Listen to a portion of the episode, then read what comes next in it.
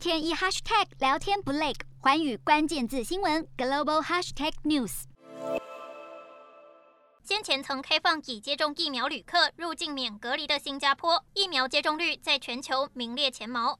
随着疫情升温，当局从去年十二月二十三号起暂停免隔离旅游计划四周，至今年一月二十号。新加坡卫生部长王以康也在日前呼吁全民尽快接种加强剂。民众好奇不同疫苗之间的效力差别。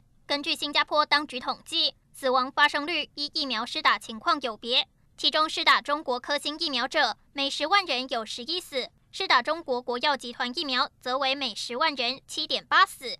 至于接种 mRNA 疫苗者，施打辉瑞疫苗为每十万人六点二死，莫德纳疫苗每十万人有一死，死亡数最高和最低相差高达十一倍。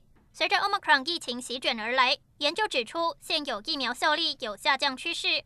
辉瑞药厂积极投入专门对抗 Omicron 的疫苗研发。开发一款混合新冠疫苗，将原有疫苗与能对抗高度变种 Omicron 的配方结合，预计将在三月申请取得许可，也将测试疫苗的较高剂量版本，同时评估不同接种时程对疫苗效力的影响。瞄准新南向商机，剖析东南亚发展。我是主播叶思敏，每周五晚间九点记得锁定，看见新东协就在环宇新闻 MOD 五零一中加八五凯播二二二及环宇新闻 YouTube 同步首播。